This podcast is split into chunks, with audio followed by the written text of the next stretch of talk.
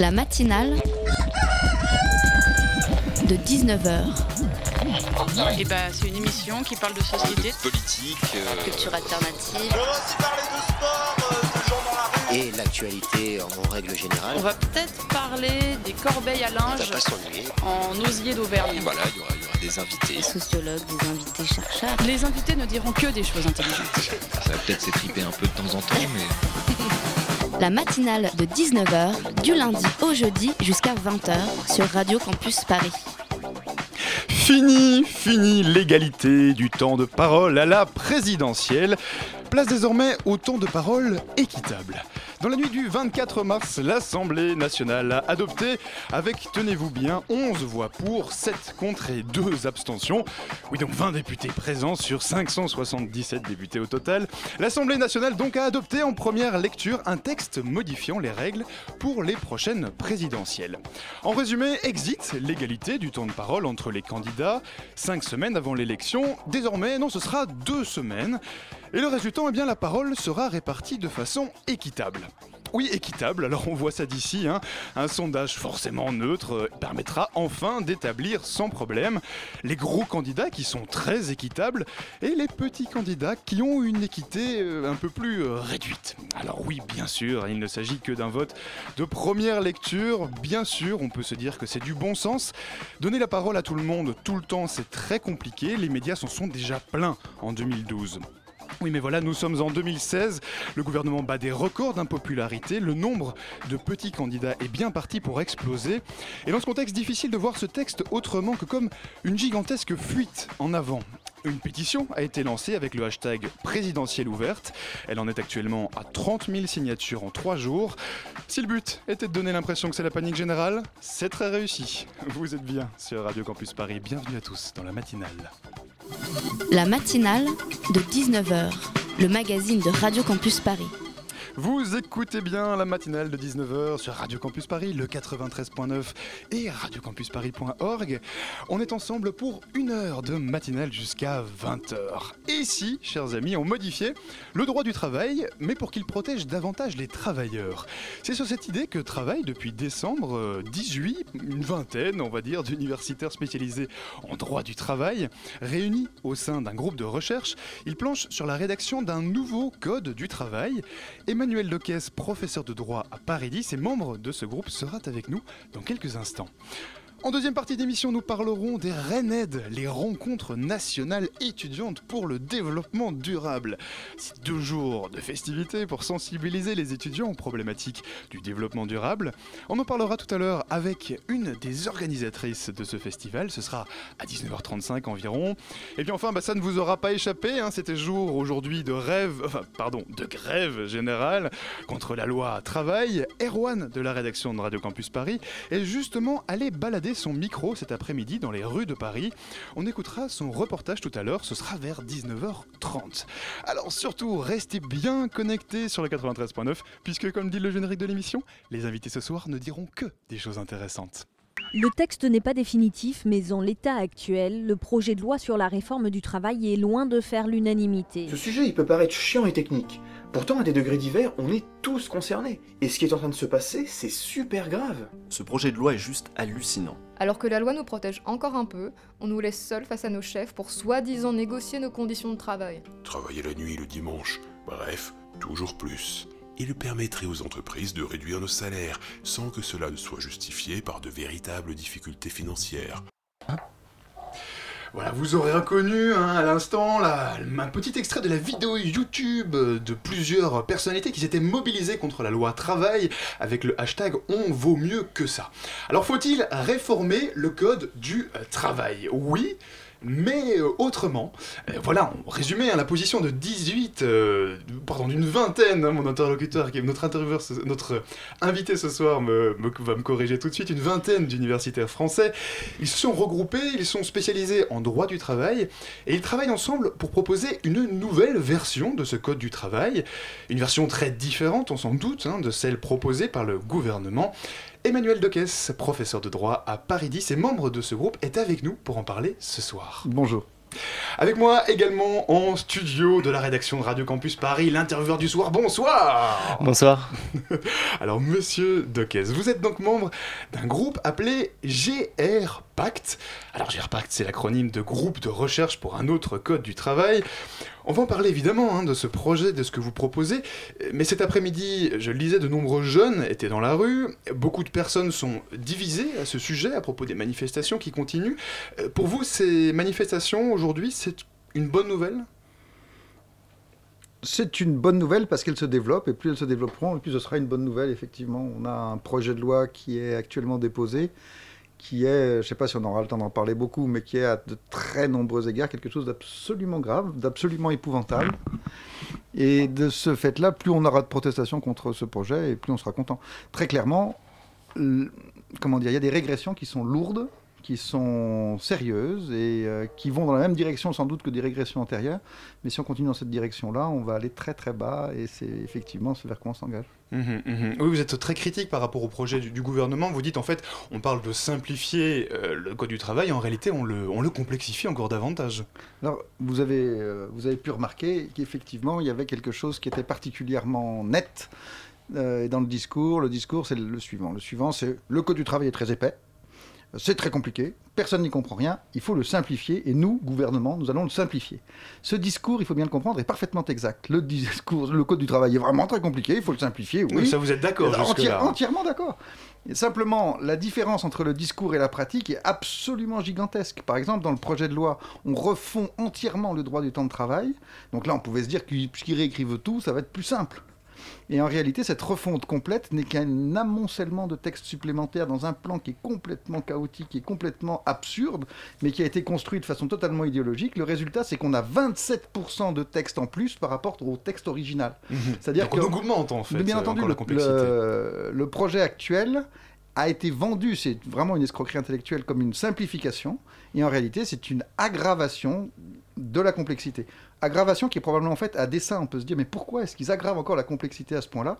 C'est probablement volontaire. En réalité, vous êtes là face à des mesures qui sont très impopulaires. Et pour faire passer des mesures impopulaires, on se dit que dans un masque de complexité, on a plus de chances de le faire passer. Et effectivement, Donc on a, on a cherché un petit peu à enfumer, euh, à enfumer le citoyen Bien sûr, et c'est pas la première fois. Vous avez un texte qui fait 150 pages, qui est absolument illisible. Personne ne peut le lire jusqu'au bout, sauf quelques spécialistes euh, dont c'est le métier, dont, dont nous. Vous voyez ce que je veux dire Donc personne ne peut le lire, et donc on arrive à avoir quelques grosses mesures qui vont circuler dans les manifestations et qui vont déclencher la, la colère, en quelque sorte. Et alors on en retire même quelques-unes, et après on dit, voyez, regardez, on en a même retiré. En réalité, il y a des dizaines et des dizaines de mesures, et ces petites mesures planquées au fin fond du texte sont souvent les plus, les, les- les plus dégoûtantes et les moins connues. Et donc la complexité est effectivement utile pour faire passer des choses qui Mhm. sont assez graves. Et qui reste du coup dans le texte encore actuellement Bastien. Mais au-delà de la complexité, votre, votre groupe considère que certains passages du Code du travail sont vraiment honteux, voire catastrophiques. De quel passage s'agit-il euh, pour vous? Alors, euh, par exemple, actuellement, et ça s'aggrave évidemment avec le, projet de loi El Khomri, actuellement, vous avez quelque chose qui peut s'apparenter à une sorte d'astreinte perpétuelle des gens. La modification des horaires est un pouvoir de l'employeur. Ça veut dire qu'un employeur peut préempter à peu près tous les horaires d'un salarié, y Mhm. compris son temps libre. Vous pensez avoir un temps dans lequel vous êtes en dehors du pouvoir de l'employeur, vous vous trompez. En réalité, on peut vous déranger. On a même de la jurisprudence avec des salariés qui peuvent être dérangés jour et nuit par un employeur et qui néanmoins ne sont pas d'astreinte et qui néanmoins sont censément en repos. Cette conception d'un salariat corvéable à merci, c'est quelque chose qui est très largement déjà inscrit dans notre droit positif. On avait quelques petits garde-fous qui existaient encore dans le texte et qui sont les petits garde-fous qui vont en sauter dans le cadre de la loi El Khomri. Donc ça, c'est quelque chose qui est par exemple très grave et donc on essaye d'inverser complètement cette tendance. C'est un peu ce que vous voulez dire avec la reconnaissance du temps libre pour les salariés? Oui, si Oui, vous dites, hein, pardon, je, je, je vous vous vous dites on a besoin de, de retrouver une certaine prévisibilité du temps. Euh, Qu'est-ce que vous voulez dire? Donc, donc, dans les propositions, hein, je contextualise, dans les propositions que vous avez Oui. déjà émises, puisque votre groupe travaille déjà depuis décembre pour proposer quelque chose de nouveau et mettre des propositions pour réformer le code du travail. Euh, parmi ces propositions, plusieurs points clés, on, on va y venir, mais notamment celle du temps libre. Euh, le temps libre aujourd'hui, pour vous, il n'est il pas assez euh, respecté? Alors, Euh, actuellement, vous avez un quart de la population, dans certains cas, enfin entre 20 et 25% selon les catégories, qui ne sait plus quand est-ce qu'elle va travailler d'un mois sur l'autre. Et c'est une portion qui est en croissante, et particulièrement pour les petites, pour les, pour les ouvriers qualifiés ou pour les employés des services. C'est pas quelque chose qui est réservé au cadre. Mhm. Alors, lorsque vous ne savez pas quand est-ce que vous allez travailler à l'avance, vous ne pouvez pas vous organiser. Et donc, votre activité de temps libre est une activité qui ne peut plus s'organiser. Si vous voulez organiser, par exemple, comme ici, une euh, émission de radio, il faut que vous puissiez être libre à 19h. Mais si vous ne savez pas quand est-ce que vous allez travailler, eh bien, vous ne pourrez pas être présent, euh, vous assurer être présent à 19h.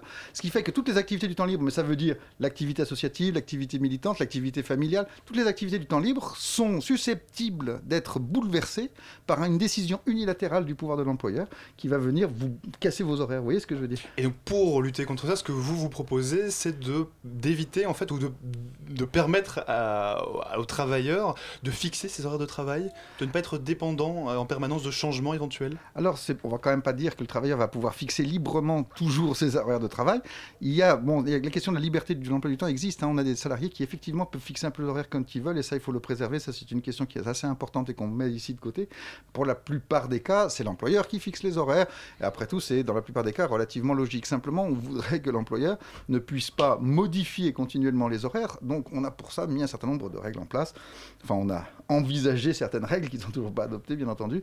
Donc, on a un droit au refus du changement d'horaire, une obligation de préavis en cas de changement d'horaire. En cas de- d'employeur qui intervient au milieu de votre temps libre pour vous interrompre, on a des sanctions qui ne sont pas des sanctions gigantesques pour que ce soit pas non plus, on ne va pas couper la tête des employeurs qui, une fois, ont téléphoné à, leur emploi- à leurs salariés. Mais on a quand même des- une prohibition de cette interruption unilatérale par les employeurs du temps libre au nom, au nom de cette idée-là, que le temps libre doit être entièrement maîtrisé par les personnes et qui ne sont donc pas subordonnées à plein temps, qui sont subordonnées simplement pendant leur temps libre. Mhm. Alors un autre euh, élément aussi que vous mettez, en- que vous avez mis en avant dans ce que vous avez dans les travaux que vous avez déjà publiés, euh, il y a celle de rendre plus coûteux le recours aux heures supplémentaires. Alors on voit déjà d'ici le, le Medef hurler. Pourquoi euh, les rendre plus coûteuses ces heures supplémentaires? Alors effectivement, pour nous, les heures supplémentaires doivent être chères. Elles doivent même être assez chères. Elles doivent être en tout cas plus chères qu'elles ne sont aujourd'hui. Euh, L'idée est assez simple. Il ne s'agit pas forcément d'enchérir le coût du travail. Il s'agit simplement d'enchérir le coût du surtravail. Vous voyez, c'est pour les gens qui travaillent plus de 35 heures. Alors l'idée est la suivante. Si vous avez trois euh, salariés à 46 heures ou 4 salariés à 35 heures. Ça vous fera à peu près le même nombre d'heures.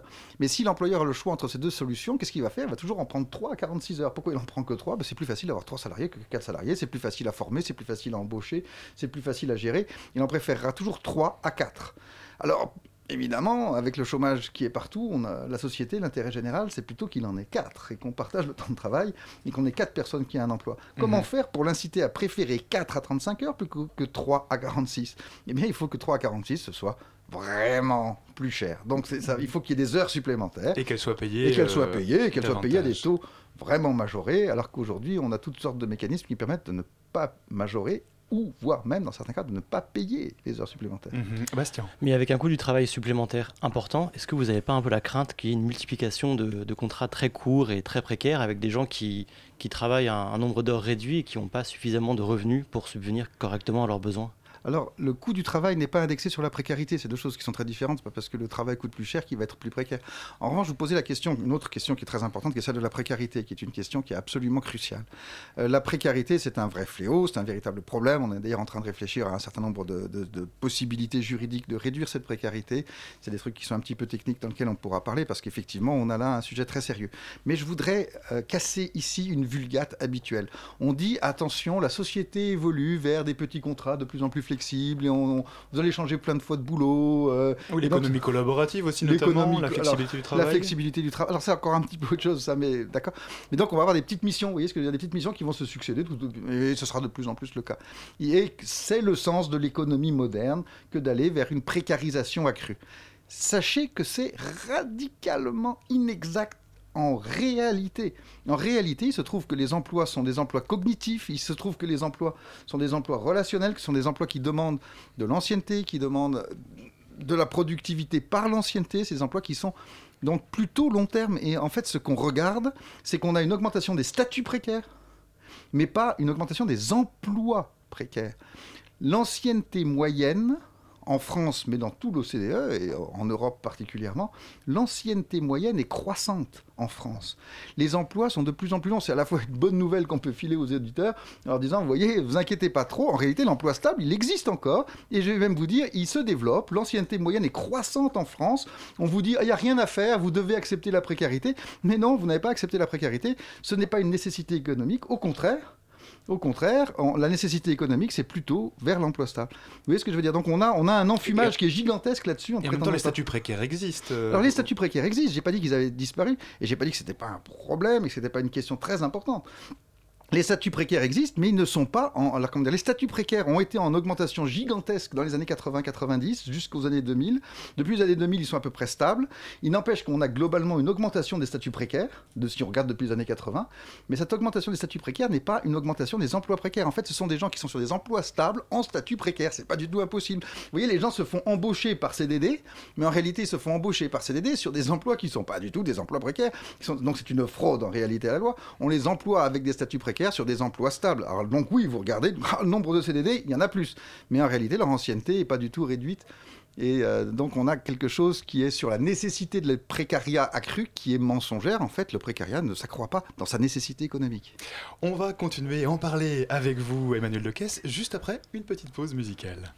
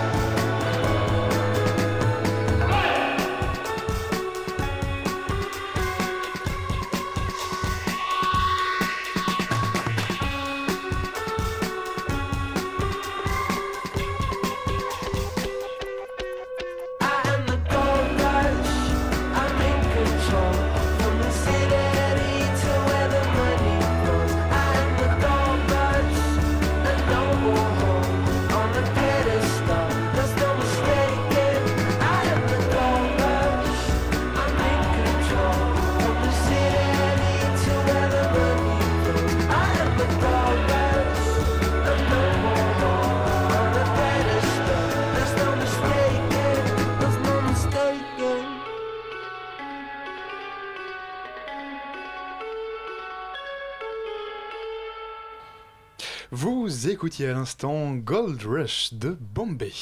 La matinale de 19h du lundi au jeudi jusqu'à 20h sur Radio Campus Paris. Vous écoutez toujours la matinale de 19h sur Radio Campus Paris, le 93.9 ou radiocampusparis.org et nous sommes toujours avec Emmanuel Dequesse, professeur de droit à Paris 10 et euh, membre d'un groupe qui travaille pour le Mans pour potentiellement réécrire le droit du euh, travail. Alors, on est en train de parler hein, durant la pause avec, avec Bastien de, euh, bah, de d'un grand classique, d'un grand argument qu'on entend régulièrement, qui serait qu'en réalité, le, travail flexible permettrait aux entreprises d'engager davantage. Donc du coup, il faudrait flexibiliser toujours plus le, toujours plus le droit du travail. Euh, et vous, ce que vous nous disiez, Emmanuel Doquès, c'est qu'en réalité, ça, c'est un petit peu une construction, parce qu'en fait, ça, flexibiliser davantage ne permet pas plus d'embauches. Oui, tout à fait. Alors, très clairement, les embauches ne sont pas une question de droit du travail. Si vous embauchez ou si vous embauchez pas, c'est est-ce que vous avez besoin de travail ou pas besoin de travail. Pour l'essentiel. Maintenant, ce qui existe, c'est une position psychologique. Vous avez certains employeurs, qui, surtout dans les PME, qui ont un peu la crainte de l'embauche en se disant, mais ça sera peut-être difficile ensuite de licencier, et qui vont avoir cette crainte-là. Cette crainte-là, si vous faites un micro-trottoir, vous allez la rencontrer. Ces gens-là existent. Mais ce qu'il faut comprendre, c'est que même si vous avez une partie, des, par exemple, des petits entrepreneurs qui a peur d'embaucher, ça n'a pas d'effet d'accroissement du chômage. Parce qu'il suffit qu'il y en ait un parmi tout le groupe de petits entrepreneurs qui, lui, n'ait pas peur, eh bien c'est lui qui va embaucher, c'est lui qui va prendre tous les marchés supplémentaires, et c'est lui qui va créer les emplois qui correspondent à ces marchés supplémentaires. Les autres, ceux qui sont un peu frileux ou un peu craintifs, bon, ben, ils n'embaucheront pas, et donc ils resteront sur un chiffre d'affaires plus bas. Mais s'il y a du travail pour plus, de personnes, vous aurez toujours un employeur qui va prendre ce plus et qui va embaucher de ce fait-là. Ce qui fait que ce n'est pas en libéralisant et en rendant flexibles tous les emplois que vous allez euh, augmenter euh, le travail ou que vous allez diminuer le chômage. Pas du tout. Mhm. On risque d'une certaine façon d'augmenter la précarité des emplois. Si les, si les licenciements sont facilités, on peut penser qu'on aura des personnes, comme vous expliquiez en début d'émission, corvéables à merci. Euh, alors, en fonction des besoins en revanche, en revanche, quand vous augmentez la précarité, vous augmentez la précarité. C'est une formidable tautologie, mais, mais, qui, est... Attendez, c'est tellement con que c'est oublié. Aujourd'hui, on nous dit, si on augmente la précarité en flexibilisant les CDI, si on augmente la précarité, on va rendre service aux travailleurs précaires. On dit, les travailleurs précaires, comme ça, ils vont pouvoir avoir plus facilement un CDI. Donc, en augmentant la précarité, le gros du discours, c'est de dire, si j'augmente la précarité, j'augmente la stabilité. Ce qui est quand même gratiné. Alors qu'en réalité, les choses sont malheureusement beaucoup plus simples. Lorsque vous précarisez tout le monde, vous précarisez tout le monde. Lorsque vous augmentez la précarité, vous augmentez la précarité. Dans une société, c'est ce que je disais précédemment, qui n'a pas besoin de précarité, qui a besoin au contraire d'engagement sur le long terme pour une productivité sur le long terme. Mhm. Alors Emmanuel Decaisse, la mobilisation contre la loi travail, elle a démarré depuis environ le début de l'année. Hein. On, parlait, on va encore en parler, de la manifestation qui a eu, qui a lieu aujourd'hui à Paris en toute la France. Mais votre projet de réécrire le code du travail, avec une vingtaine de, chercheurs aujourd'hui, ce projet il remonte à, cet hiver. Vous avez commencé déjà en décembre à travailler dessus. Euh, pourquoi avoir commencé à ce moment-là? Alors on avait des signes avant-coureurs qui étaient quand même très importants et très graves. C'est pas comme si la loi travail était apparue comme ça, pop, d'un coup on avait toute une série de rapports qui allaient tous dans le même sens, que ce soit le rapport Combrexel, que ce soit le rapport Terra Nova, que ce soit le rapport... Enfin, il y avait toute une série de rapports, et tous les rapports disaient il faut détruire, il faut démolir, il faut abîmer le droit du travail. le rapport Badinter, notamment, hein, euh, qui, préconisait des, des, grands... de résumer le code du travail à des grandes idées, des idées essentielles. Qui, ça, Vous, êtes, vous êtes très fort opposé à ça en disant ça, c'est... Alors, c'est quelque chose de tout à fait effrayant, surtout quand on connaît la matière. C'est-à-dire qu'une fois qu'on avait lu les... Alors, ça, ça dépendait, la première version avait une cinquantaine de principes, la deuxième version en avait un peu plus, mais c'était en quelques, en quelques pages. En quelques pages, vous aviez un résumé du droit du travail. Alors quelqu'un qui ne connaît pas le droit du travail, il lit et il se dit, bah il y a quand même des trucs. J'ai lu, j'ai lu les cinq pages ou j'ai lu les dix pages, il y a quand même des choses. Mais quelqu'un qui connaît le droit du travail voit ce qu'il n'y a pas. Ce qu'il n'y a pas, c'était absolument monstrueux. Si vous mettez tout en dix pages, je vous assure qu'il en reste des choses, mais il reste des choses absolument gigantesques et dont on ne fait absolument plus mention. Donc c'était quelque chose de tout à fait effrayant. Un droit du travail qui se réduisait à ces quelques principes qui, pour l'essentiel, étaient d'ailleurs extrêmement creux. Genre, il faut un salaire minimum. Ah oui, mais combien Il faut des congés payés. Il y avait marqué il faut des congés payés. ah oui, mais combien de semaines Donc pas assez précis. Donc, pas assez précis et surtout avec des vides terribles. Par exemple, le CHSCT, c'est le comité d'hygiène de sécurité et des conditions de travail. C'est le comité santé, les élus qui s'occupent de la santé dans l'entreprise. Ça, alors là, c'était plus du tout un principe. Donc il y a mhm. vraiment des trucs très graves qui ont sauté. Alors justement, dans ces contradictions, on trouvait notamment la volonté de protéger les salariés tout en permettant aux entreprises d'affronter, je cite, la révolution numérique et l'irrésistible mondialisation des échanges. Qu'est-ce que vous pensez de, cette phrase et de toute la, c'est des mots toute la contradiction euh, ah non, non, trouve. comment dire Est-ce est que le numérique a une importance? Oui, bien sûr. Est-ce qu'il y a une mondialisation? Mais bien évidemment qu'il y a une mondialisation.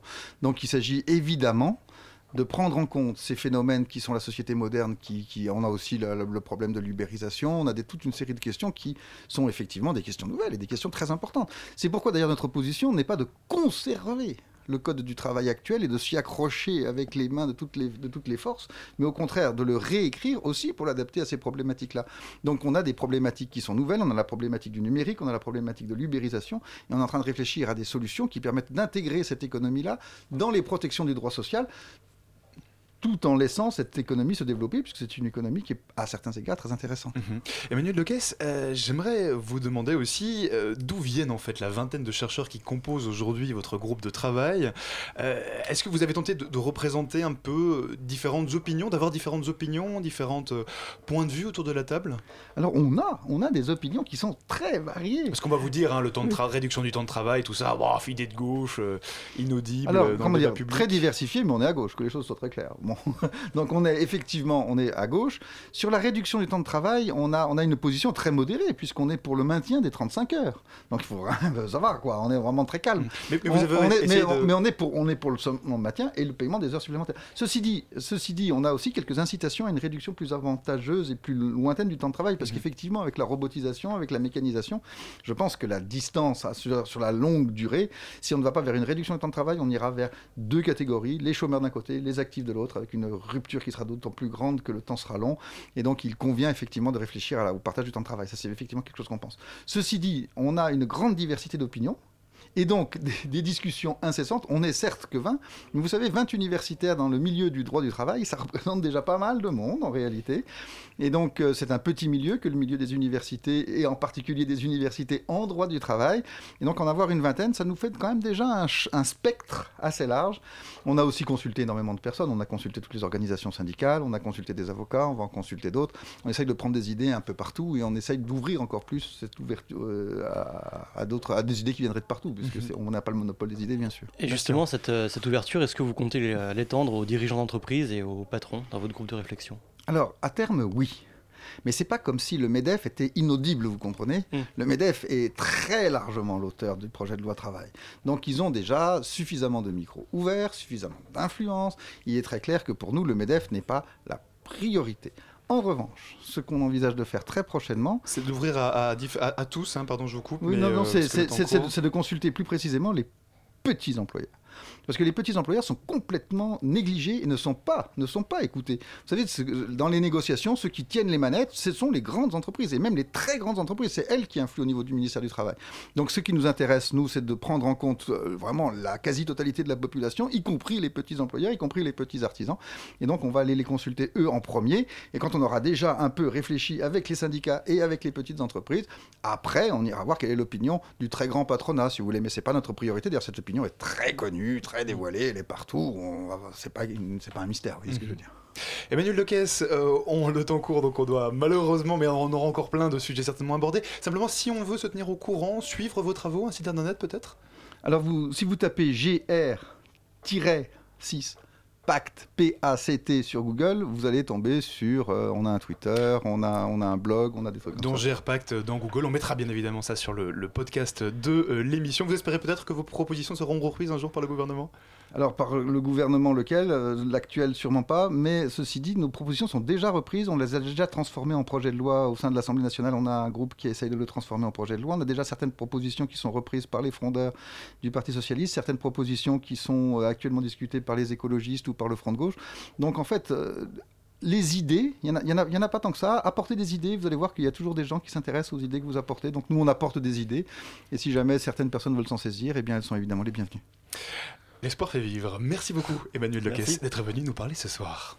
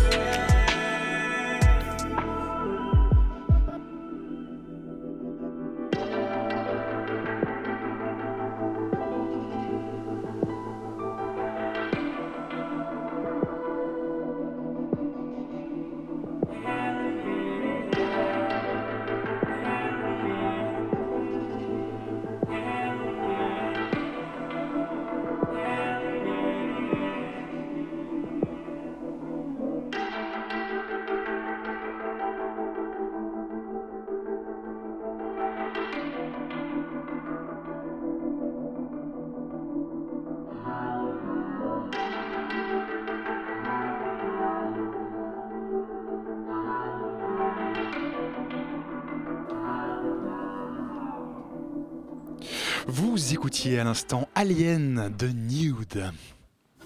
La matinale de 19h sur Radio Campus Paris. Il y a écrit Hollande plus police égale à l'écomerie. Prochaine étape, c'est l'esclavage au nom de la réduction des coûts. On nous inflige un coup bas qui va nous prendre par le cou. Loi travail à la baille. Luttons solidaires comme des lions. Désolé pour le dérangement, nous essayons de sauver le code du travail.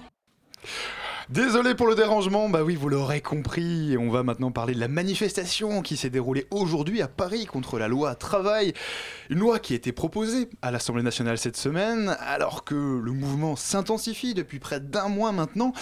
Eh bien, Erwan, tu étais sur place pour Radio Campus Paris, tu as passé tout l'après-midi avec ton micro pour prendre des sons, pour voir ce qui se passait concrètement. Euh, Ça va pas trop, pas trop mouillé? Pas trop mouillé, non, ça j'ai eu le temps de sécher. Bon, alors cette manifestation, elle, elle rassemblait euh, tout le monde, hein, les travailleurs, les étudiants, les lycéens, euh, qui demandent toujours le retrait de la loi, c'est ça? Absolument, Alban. Alors on va, on va essayer de se replonger dans l'ambiance ici en plateau, fermer les yeux, imaginez. Euh, on est sur la place d'Italie, il pleut, c'est l'heure de manger, ça sent la bonne saucisse grillée. On voit les camions et les ballons partout autour et les manifestants se massent pour lancer le cortège. On y est là. Ça fait un mois maintenant que le mouvement monte contre cette loi travail et tu l'as dit, Alban, même si le projet a évolué, pour Olivier qui est étudiant en prépa, ces évolutions ne sont que de la poudre aux yeux. Si travailler dessus pour la changer radicalement et pour faire autre chose, ce serait une preuve de respect. Mais là, en l'occurrence, c'est vrai qu'on a l'impression que c'est un peu un foutage de gueule euh, entre 33, ce qu'ils ont fait la dernière fois, où Ah. c'était juste en fait euh, à, comment dire, des corrections cosmétiques contre la loi. Enfin, franchement, ça, ça changeait rien du tout sur le fond. Ce qui nous dérange plus que tout, c'est la philosophie de la loi. Pas tant les mesures que tout le projet qui la sous-tend, où ça va précariser encore plus, soit disant pour créer du chômage. Le problème, c'est que vu qu'on peut pas compter sur les entreprises, le monde du travail pour créer vraiment des emplois, malgré toutes les offres qu'on a fait entre le CICE, etc., bah nous, on sera dans la rue tant que la loi sera pas retirée parce qu'il y en a marre. La loi de travail ne convient toujours pas, hein, le mouvement prend de l'ampleur et pour Savannah, le gouvernement ne pourra pas ignorer plus longtemps la voix de la rue.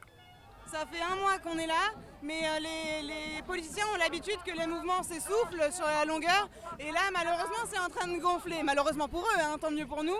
Et donc, au bout d'un moment, je pense qu'ils vont être obligés d'arrêter de faire la sourde oreille. En tout cas, je l'espère. Le gouvernement fait l'exact contraire des promesses électorales de François Hollande en 2012. Moi, j'en pense qu'on peut la retravailler si on dit qu'on met la semaine de travail à 32 heures, par exemple, ou euh, qu'on on rajoute une semaine de congé payé à tout le monde. Si on peut la retravailler dans ce sens-là, moi, ça me va. Chez les lycéens, c'est la durée du mouvement hein, qui a fait prendre conscience à certains de l'importance de se rendre dans la rue pour montrer son désaccord. C'est le cas notamment d'Anaël qu'on a rencontré et qui était dans la rue pour la première fois aujourd'hui. C'est une première étape à la, la libéralisation des conditions de travail, des, euh, des- surtout des employés. Et bah, moi je trouve ça inacceptable, surtout que ça concerne mes parents, ça concerne beaucoup de membres de ma famille et peut-être moi plus tard, donc euh, ça me concerne. Moi par rapport à ce que j'ai vu de la loi, moi ça m'a vraiment euh, donné envie d'y aller, vous voyez. Puis ça concerne beaucoup de lois, comme je vous ai dit, ça concerne beaucoup de membres de ma famille, de, de- de mes amis plus tard, de ma vie active, donc euh, on, doit y aller, c'est un devoir de citoyen. Surtout, surtout dans le parti de gauche en plus. Ils nous la, ils nous la mettent à la Schroeder. Donc une manifestation qui s'est plutôt bien déroulée donc cet après-midi. C'est-à-dire, Juan, hein, l'ambiance n'était pas forcément la même ce midi dans le cortège lycéen qui se tenait un peu plus tôt. On l'a vu euh, partout sur les chaînes d'infos cet après-midi. Il y a eu des débordements près de la gare de Lyon, c'est ça? Tout à fait, Alban, et là aussi on y était. La manifestation de ce matin où se sont rejoints des centaines de lycéens pour rattraper le cortège principal a été perturbée par des débordements venus à la fois du cortège et des forces de l'ordre qui ont chargé euh, à répétition. Et encore une fois se pose le problème de euh, qui provoque qui et quand on en parle dans le cortège, tout le monde n'est pas d'accord. Olivier, lui, trouve triste que le mouvement soit ainsi décrédibilisé. Je trouve ça dommage qu'une minorité, peut-être pas si minoritaire en fait finalement, parce qu'ils font ont tendance à faire fuir les autres, euh, prenne le contrôle des manifestations en imposant sa violence, euh, du coup en ralentissant le rythme, en cassant les cortèges, etc. Bah, et de même, euh, les CRS qui chargent, je dirais pas à la moindre provocation, mais quand même assez régulièrement, et bon, ça, c'est sûr que ça n'a pas un effet positif euh, sur euh, et l'image qu'on cherche à montrer, c'est-à-dire de manifestants pacifiques, etc., et aussi sur notre message. Mais pour Mathéo et Ayoub, qui sont des élèves du lycée Bergson, dont on a beaucoup parlé ces derniers jours un petit peu partout, les forces de l'ordre ripostent de manière disproportionnée, voire abusive. Ça nous a choqués surtout. Police, ils font ça pour le plaisir, ils sont, se contents à faire ça. J'ai sourire quand ils ont mis des coups de matraque. Même moi j'ai esquivé un coup de matraque, ça m'a touché le doigt, ça m'a ça m'a fait mal, mais bon, coup de matraque, taser et, euh, gazeuse contre off, euh, la différence elle est vite fait quoi. Difficile donc, hein, comme toujours, de se faire une idée objective des choses, mais ce que l'on a pu constater en tout cas, c'est que ceux qui provoquent les forces de l'ordre, ce sont rarement ceux qui en subissent les conséquences. En tout cas, on sentait beaucoup de tension ce matin chez les jeunes qui sont eux bien déterminés à aller jusqu'au bout pour que la loi soit retirée. Ben, merci beaucoup Erwan pour cet aperçu de la manifestation cet après-midi. Tu me disais il y avait plus de monde, en tout cas c'est ce que tu as perçu par rapport aux dernières manifestations. J'ai perçu plus de monde et plus de mouvement aussi, plus euh, c'était un petit peu plus tendu, j'ai trouvé. Mhm, donc de la pluie, plus de monde, Plus mais- de pluie aussi. Mais plus et plus tendu également. Merci beaucoup Erwan pour ton reportage. La matinale de 19h, le magazine de Radio Campus Paris. Du lundi au jeudi jusqu'à 20h. Vous écoutez toujours bien la matinale de 19h sur le 93.9 ou sur radiocampusparis.org pour vous tous qui nous écoutez sur internet. Et on va à présent parler, changement de sujet, on va parler de développement durable avec les RENED. Alors non, ce n'est pas un nom de pomme, c'est l'abréviation des rencontres nationales étudiantes pour le développement durable. Deux jours de festivités pour sensibiliser les étudiants aux problèmes de l'environnement et proposer des pistes d'action pour rendre les campus plus verts. Pour nous en parler, on reçoit ce soir Marielle et Astrid du REFED, le réseau français des étudiants pour le développement durable, qui organise l'événement. Bonsoir à vous deux. Bonsoir. Alors, avec moi également en studio, Jenny, de la rédaction de Radio Campus Paris. Bonsoir Jenny. Bonsoir Alban. Alors le RENED, le REFED, on s'y perd un petit peu quand même dans ces acronymes. Pourtant, à Radio Campus Paris, on vous connaît bien, vous venez régulièrement nous parler de vos projets. Du coup, on peut peut-être commencer par rappeler c'est quoi exactement le REFED Je ne sais pas qui veut prendre la parole, Astrid peut-être? Oui, alors le REFED, c'est le, donc le réseau français des étudiants pour le développement durable et euh, c'est euh, un réseau d'une centaine d'associations étudiantes qui portent des projets de développement durable sur leur campus, que ce soit euh, des paniers de fruits et légumes de saison toutes les semaines distribués, que ce soit l'organisation de conférences, que ce soit des jardins partagés, que ce soit plein plein de choses. Et le REFED rassemble un peu tout ça, porte la voix et puis accompagne tous ces porteurs de projets étudiants pour euh, faire en sorte que euh, les euh, campus soient euh, 100% durables et que euh, l'ensemble des étudiants euh, et étudiantes de France soient sensibilisés au développement durable. Mhm. Alors ces rencontres nationales étudiantes pour le développement durable, les RANED, elles ont lieu les 2 et 3 avril à l'université à Paris 8, c'est à Saint-Denis. Euh, concrètement, ça s'adresse à, quel public? Euh, Juste aux associés de la REFED ou bien non, à tout le monde? Euh, ces rencontres s'adressent vraiment à tous les étudiants euh, intéressés par le développement durable ou à toutes les personnes intéressées par le développement durable. Et euh, c'est aussi un moment de rassemblement pour les membres du réseau et un moment aussi festif pour, pour fêter aussi le milieu de l'année. Voilà. L'occasion de se rassembler, faire la fête, mais de, de discuter aussi. Ginny Donc, euh, hum, le RENED s'organise sur deux jours. Il semblerait qu'il y ait un peu deux parties. Euh, le premier jour, on trouve surtout des conférences et des débats. Il sera notamment question de décroissance, de responsabilité sociétale des entreprises. Le but, c'est de faire réfléchir. Euh, oui, le but c'est de réfléchir ensemble sur des sujets qui, qui questionnent les étudiants et, et euh, de partager aussi les connaissances euh, de chacun euh, sur ces sujets. D'accord, parce qu'il y a, des quoi? Il y a des ateliers débats, l'idée c'est vraiment de, discuter. Parmi notamment le- les thèmes, vous abordez quand même des, choses complexes, hein, la décroissance par exemple. L'idée c'est quoi? C'est d'un petit peu de donner à chacun un, bagage pour un peu mieux comprendre la société dans laquelle on est, comment agir aussi? L'idée, c'est euh, de permettre euh, un échange avec des personnes qui euh, se posent vraiment la question de- du sujet. Bon, pour la décroissance, par exemple, on va surtout parler de low-tech, en fait, plus que de décroissance et de sa place dans la société. Donc, on a autant des personnes dans le panel qui sont des personnes qui réfléchissent énormément sur le sujet. On a Hervé Kempf qui se dit objecteur de croissance et non pas de décroissant. Et à côté de ça, on a des associations étudiantes qui réfléchissent sur le sujet et qui surtout portent des actions. Et comment est-ce qu'on met comme ça en parallèle euh, les sujets de réflexion et les sujets d'action qui seront euh, quand même globalement les mêmes Mhm. et qui va permettre après de continuer les débats durant la journée euh, à la sortie de ces ateliers du euh, samedi matin. Mhm. Qu'est-ce que c'est le low-tech? Encore une abréviation Les low-tech. On, on décrypte ce soir les, Euh, les termes une- du développement durable pour vous. C'est une- ça va au-delà du développement durable d'ailleurs, c'est une abréviation euh, pour low technology Et c'est, euh, je pense que je vais très mal le définir. Mais donc il faudra venir samedi matin. Oui, voilà. oui. Euh, mais l'idée, c'est de dire qu'on n'est pas obligé de toujours aller vers euh, des euh, nouvelles technologies hyper high-tech, low-tech, high-tech. Mhm. Voilà. Et euh, qu'en fait, avec euh, plein de trucs et astuces, euh, on pourrait dire de grand-mère, mais pas que, parce que l'âge de pierre, euh, c'était pas tous des grand-mères. Euh, Effectivement. voilà. Il y a de bonnes idées à prendre. Donc l'idée c'est de partir un petit peu, de, voilà, de reprendre des idées de bon sens et puis de, de les mêler à ce qui se fait aujourd'hui pour réussir à savoir euh, quelque chose euh, d'intéressant. Alors ça c'est pour le premier jour. Euh, le deuxième jour il s'agit beaucoup plus d'un échange de, de bonnes pratiques, hein, si j'ai bien compris.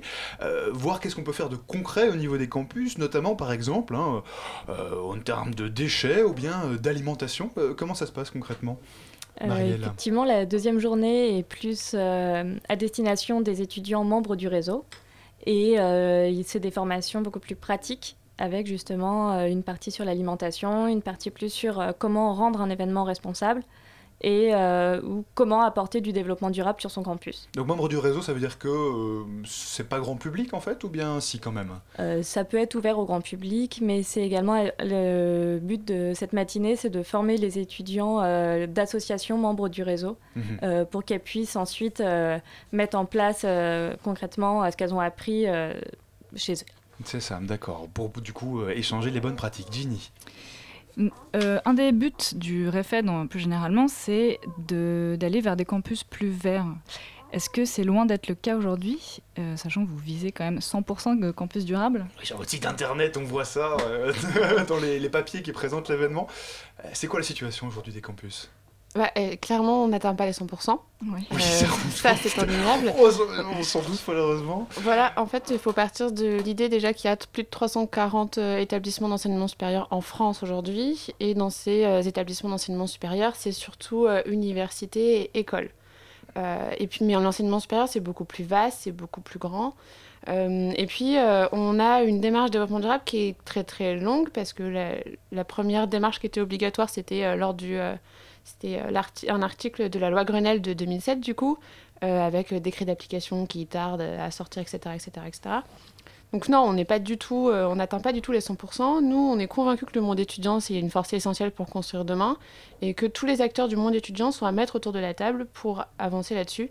Et c'est du coup très long, parce que Mhm. mettre tous les acteurs ensemble autour de la table, ça prend du temps, il faut se faire confiance, etc. Donc euh, on n'y est pas. Mhm. Oui, parce que c'est. des- Pardon, Jenny. Pardon. Mais vous voyez quand même que ça avance, que ça évolue? Parce que j'allais dire, c'est déjà la 9 édition, alors euh, il y a quand même eu des progrès en 9 éditions. Alors, il y a des progrès euh, sur la 9e édition des RENED, parce que les premières RENED, il n'y avait pas euh, plus d'une centaine d'associations qui faisaient partie du réseau qui venaient euh, à ces rencontres.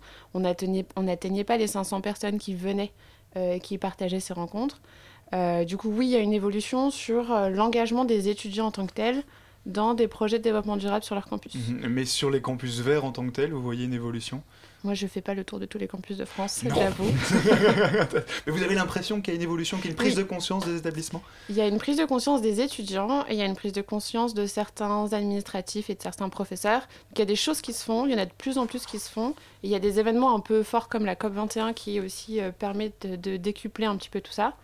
Et euh, donc on voit l'évolution, mais euh, on n'a pas du tout encore atteint les 100%. Du coup, on a encore plein de travail, mais ça va être chouette. Il y a encore des choses à faire, Ginny. Alors on revient sur euh, le RENED. Euh, le but est de faire venir des étudiants de toute la France. Et euh, par exemple, vous remboursez les frais de transport des étudiants d'associations membres venant en train, voiture ou covoiturage, Marielle? Euh, oui, c'est C'est ça. important à mentionner hein, pour ceux qui seraient intéressés éventuellement, qui seraient intéressés par, par vous rejoindre. Euh, voilà, on souhaite vraiment qu'il y ait des étudiants euh, de la France entière qui nous rejoignent. Et donc pour ça, on, rembourse à un certain plafond en fonction des villes euh, dont les étudiants viennent. Et le but également, c'est que chaque, association puisse être présente, notamment pour l'Assemblée générale du, du réseau, et qu'elle puisse justement éventuellement se porter... Enfin, se apporter leur voix à ces... Apporter leur voix au forum, participer, contribuer du coup aux, aux échanges qu'il y aura. Alors on, on a compris beaucoup de choses, ateliers, débats, euh, du théâtre aussi, tiens, Euh, notamment avec la pièce Ce qui m'est dû. Euh, alors de quoi est-ce qu'il s'agit exactement? C'est une pièce pour sensibiliser aussi? C'est une, une, pièce de théâtre euh, qui a été euh, notamment pensée par euh, une personne qui fait partie d'une association amie du REFET qui s'appelle Avenir Climatique -hmm. et qui en fait met en scène la prise de conscience d'une personne de l'impact qu'a sa vie au quotidien sur le reste du monde. C'est une personne notamment qui travaille, je crois, dans, un, dans une grosse boîte de cosmétiques. Euh, et qui, à un moment donné, s'est dit, mais en fait, ce que je fais a un impact sur, euh, sur quelqu'un qui est juste dehors, mais aussi sur le monde en entier. Et du coup, euh, qu'est-ce que je peux faire moi? Et c'est tout le, toute la prise de conscience qui est un peu violente, mais qui aussi est nécessaire pour pouvoir mettre en place derrière l'action qui va bien pour être dans une société plus juste et en cohérence avec les valeurs qu'on porte. Mmh, Ginny. on a connu une grosse mobilisation à l'occasion de la COP21. Vous y étiez. Euh... D'ailleurs, hein, vous avez reçu d'ailleurs sur le, vous avez suivi les négociations hein, au jour le jour. Ouais. Et est-ce que le soufflet est retombé depuis? Bah, Est-ce qu'il en reste quelque chose de cette COP 21 aujourd'hui parmi fait, les, les, étudiants? En fait, parmi les étudiants, il y a euh, des retours. On a fait des retours post COP 21 pour euh, réexpliquer euh, ce qui s'était passé, pourquoi, quelles étaient les suites de la COP 21. La COP 21, ça donnait l'accord de Paris. Mm. Et en fait, euh, si les négociations de la COP 21 sont terminées, l'accord de Paris, lui, il est toujours vivant. Euh, c'est un peu comme euh, le protocole de Kyoto, euh, il continue de vivre après la COP 3. Mm -hmm. les étudiants, ils sont encore un peu sensibles à cette thématique-là, ils ont entendu parler, les négociations climatiques, c'est pas fini, on va continuer à en avoir. Mm -hmm. Le protocole de Paris, on peut peut-être rappeler en deux mots de, de quoi il s'agit hein, pour ceux qui ne, Alors, ne savent pas du tout. L'accord de Paris, c'est un accord qui permet de poser un mécanisme post-protocole de Kyoto qui donne aux États un cadre pour réduire les émissions de gaz à effet de serre. Aujourd'hui, l'accord de Paris, il est, euh, c'est un bout de papier qui a été euh, adopté euh, à la COP21, mais qui doit encore être ratifié par les États. Donc, c'est pas terminé, on va encore en entendre parler. Le 22 avril, la présidence française de la COP21 sera à New York pour ouvrir la ratification pour que 196 pays ratification. Et que du coup le traité soit, soit ratifié et que ça voilà. puisse euh, vraiment entrer euh, en, en, action. Est-ce que vous n'avez pas un petit peu, un petit peu peur justement euh, qu'on s'arrête hein, aux bonnes intentions? Est-ce que c'est pas un petit peu le, le, le risque de, de, se dire bah voilà on va, on va vraiment essayer de sensibiliser, d'organiser toute une série de choses et puis au final bah concrètement il n'y a rien qui se passe? Est-ce que vous n'avez pas un peu peur de ça? Bah, C'est le message qu'on porte au, au c'est de dire qu'il y a des choses qui sont qui sont à faire dans euh, les cadres très euh, protocole, machin, euh, des négociations. Et puis derrière, un, un, bout, un texte, ça reste un bout de papier, ça reste des mots, et qu'il y a toute l'action qui est à mettre derrière. Mm -hmm. Aujourd'hui, l'action, COP21 ou pas COP21, elle existe. Elle est menée par des étudiants, il y a des gens qui sont là, qui ont envie de porter des projets sur le court terme, sur le long terme, mais qui ont envie de mettre en place des choses pour voir dans le monde étudiant et ailleurs des des changements de société pour quelque chose de plus juste, de plus désirable pour tous et toutes. Mmh. Alors, il y a aussi des, des ateliers débats, euh, et j'ai vu que, enfin, on en parlait euh, tout à l'heure, et puis des pitchs de start-up. Alors, je me suis demandé euh, quelles start-up, quelles entreprises vous allez inviter euh, pour venir débattre avec les étudiants, peut-être Marielle? Euh, bah, ça peut être, il y a différents, il y a des startups mais pas que, il y a aussi des associations membres qui viennent pitcher leurs projets. Et dans les startups, on peut en avoir une par exemple sur la mobilité euh, qui présente une innovation sur, euh, sur des vélos. Ça peut être aussi sur euh, d'autres moyens d'éducation. On pas uniquement les étudiants en fait, hein, voilà. ou, des, ou, des, anciens étudiants qui lancent du coup une, une entreprise, c'est ça l'idée? Voilà, c'est ça, c'est des pitchs soit d'étudiants, soit de jeunes, jeunes qui ont des projets ou qui, qui mettent déjà en place des entreprises sur des domaines du développement durable au Mhm. sens large. Si on veut participer du coup ce week-end, c'est gratuit, mais il faut s'inscrire peut-être sur le site. Du voilà. coup Exactement, c'est euh, en deux mots. En deux mots, c'est euh, tout accessible sur le site du euh, refed.org. D'accord, et on mettra bien évidemment toutes les infos sur le site web. Merci beaucoup Marielle et Astrid d'être venue nous parler de cette neuvième édition déjà des Rened. Merci. La matinale de 19h, le magazine de Radio Campus Paris. Du lundi au jeudi jusqu'à 20h. Voilà, et tout de suite, on écoute le reportage de Lune. On poursuit notre série, on l'avait commencé, c'était à propos euh, du droit du travail, les différentes conditions de travail dans les entreprises, mais aussi au quotidien. Aujourd'hui, on va parler d'une espèce très particulière. C'est un homme mi-vélo, mi-tortue. Et vous n'avez pas pu les manquer. Les coursiers ont envahi nos villes. Munis d'un vélo et d'une application sur smartphone, ils livrent des sushis, des pâtes et d'autres petits plats d'un vendeur à un client. Ils travaillent le midi ou le soir pour assurer un service 24 heures sur 24 à la fois auto-entrepreneur déclaré et salarié caché, on en parlait, tout, on en parlait à, l'instant. Euh, l'une a enquêté justement pour nous cette semaine. Elle a enquêté pour savoir comment vivaient vraiment ces travailleurs un peu tortus. On écoute son Un gros sac à dos ou un casque vissé sur la tête, Roméo, 18 ans, est habillé en noir et porte le logo de sa boîte. Les coursiers aujourd'hui ressemblent plus à un nouveau gang stylé qu'à de sérieux travailleurs. Mais pour le jeune étudiant, c'est un bon moyen de se faire de l'argent de poche. Les revenus sont tous les deux semaines et c'est environ 250-260 euh, tous les deux semaines. Toutes les deux semaines, je dois faire 17h, 18h. Je suis étudiant et je fais du golf à côté, donc euh, je fais pas à, plein temps. Et en plus, on choisit nos horaires, etc. Donc on peut vraiment s'organiser comme on veut, donc c'est ça que je préférais. Par exemple, si euh, demain tu as un accident ou que ton vélo est cassé, tu sais si c'est au compte de celui qui t'emploie ou si c'est à ton compte Non, c'est à notre compte parce qu'on doit être auto-entrepreneur, euh, faire coursier. Donc à 18 ans, tu es déjà auto-entrepreneur Exact. C'est du côté du 3e arrondissement de Paris, dans le Marais, que j'ai trouvé ces travailleurs indépendants. Attroupés au milieu de leur vélo dans le point de ralliement de leur zone, et oui, c'est le principe, chaque coursier est dans une zone de restaurant qui livre dans toute la ville. Ils attendent leur prochaine course. Calés dans une rue sans passage entre un bar et un parc, sirotant pour certains une petite bière. Étienne, 34 ans, coursier depuis 3 mois à plein temps, a répondu à mes questions. Alors je pense que l'intérêt c'est plus pour la boîte avec lesquelles entre guillemets on collabore que pour nous, parce que nous, c'est pas tout bénéf, parce que on n'a pas de chômage, on n'a pas de retraite, on, a, on cotise pour rien. Eux, ils payent pas de charges. Donc on est une main-d'œuvre, bah oui, parce que quand tu es auto-entrepreneur, c'est toi qui payes tes propres charges. Donc pour eux, euh, ils, payent, ils nous payent juste voilà, leur fixe et le, tarif euh, de la course, la commission à la course. Donc euh, c'est comme une sous-traitance un peu. La sous-traitance, c'est quand tu es une boîte, mais tu pas toute la technicité, toutes les capacités pour, euh, par exemple, admettons, euh, tu es entrepreneur, tu vois, mais tu pas, pas dans ta boîte des salariés qui font euh, de la minuiserie. Donc tu sous-traites, tu fais appel à des menuisiers indépendants et tu leur demandes de faire la partie, la partie menuiserie dans l'immeuble que tu vas construire, par exemple. Mais ça ne serait pas tes salariés. Là, tu sous-traites en fait. Arnaud Paillard est journaliste et à l'occasion d'un article pour Néon paru le 25 mars dernier, il est aussi devenu coursier pour Take pendant trois mois, pour mieux comprendre ce statut et sa réalité.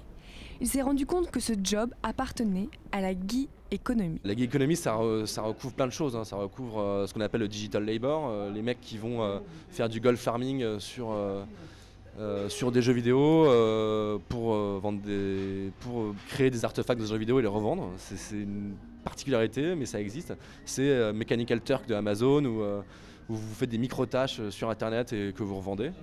les gig economy, c'est l'économie des petits boulots comme ça, que vous faites comme ça en complément de revenus. ça peut être répondre à des sondages sur Internet. Il y a vraiment de tout. C'est beaucoup dans le digital. On en parle beaucoup plutôt dans le numérique, mais c'est, enfin pour moi, ça correspond aussi à ces coursiers à vélo pour qui c'est un petit boulot à la demande, comme ça, de temps en temps, qui vous permet de gagner un peu euh, un petit complément de revenu, euh, qui peut être, euh, vous travaillez deux, fois, deux soirs par semaine, vous allez gagner une, centaine d'euros par semaine, et puis voilà, ça vous fait un petit complément de revenu qui n'est pas négligeable. Et c'est ça la gig économie, c'est l'économie des petits boulots que vous multipliez. Quelques heures par semaine, cela dépend. C'est aussi devenu pour certains un vrai travail à plein temps. Alors à la fois libre et lucratif mais précaire, ce statut est-il le futur du salariat? Avantages, inconvénients Je n'ai cessé de poser cette question à tous ces jeunes auto-entrepreneurs. Parmi eux, Thierry, 26 ans, coursier à plein temps qui prévoit de monter sa propre boîte de prestation de services à vélo sur le marché des fleurs, m'a donné une conclusion. Pour moi, c'est une nouvelle façon de fonctionner. Le monde, euh, je veux dire, quand on regarde la plupart des métiers euh, en France et surtout à Paris, dans la communication, le graphisme, beaucoup de métiers sont abstraits parce que ça se passe sur un ordinateur. Euh, c'est on ouvre une application, après on n'a presque plus de boulot derrière. Il y a juste à ouvrir un serveur et puis on gagne de l'argent dessus. Donc le monde il change, les métiers changent et donc je pense que le fonctionnement doit changer aussi. Simplement, le, statut d'auto-entrepreneur, c'est peut-être pas forcément pour l'instant le, plus intéressant. Euh, il est intéressant, il a des bons points, il est avantageux aujourd'hui, moi j'en profite aussi.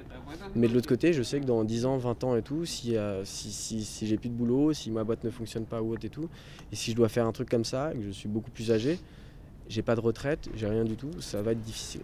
La France figure parmi les pays avec le plus de nouvelles sociétés créées chaque année grâce à ce statut d'auto-entrepreneur. Ils sont un million aujourd'hui et le nombre ne cesse d'augmenter.